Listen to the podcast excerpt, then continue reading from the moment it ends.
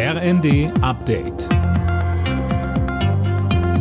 Stündlich neu. Auf den Punkt informiert. Ich bin Anna Löwer. Guten Abend.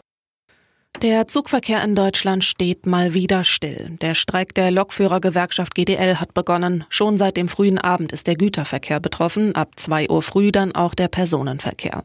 Der Versuch der Bahn, dagegen noch gerichtlich vorzugehen, ist gescheitert, Silas Quering. Der Streik sei unverhältnismäßig, hieß es vom Konzern. Ein Eilantrag der Bahn ist jetzt aber auch in zweiter Instanz vor dem hessischen Landesarbeitsgericht gescheitert. Für Bahnkunden heißt das, geplante Reisen am besten verschieben. Ansonsten bleibt nur noch der Notfahrplan. Bis Freitagabend soll nur jeder fünfte Fernzug noch fahren.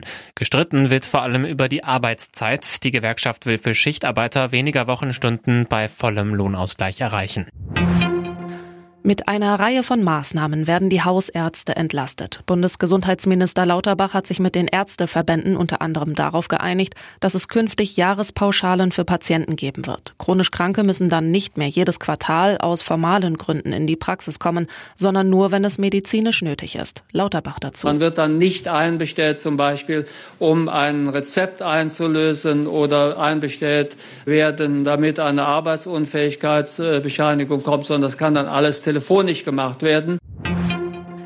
Die Warenhauskette Galeria Karstadt Kaufhof hat beim Amtsgericht Essen Insolvenzantrag gestellt. Hintergrund ist die Krise im österreichischen Mutterkonzern Signa.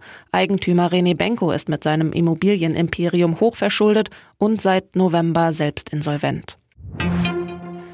Der FC Bayern München nimmt Abschied von Franz Beckenbauer. Am Stadion der Münchner leuchtet in den nächsten Tagen der Schriftzug Danke Franz. Der Verein will auch noch eine Trauerfeier organisieren. Beckenbauer war am Sonntag mit 78 Jahren gestorben. Alle Nachrichten auf rnd.de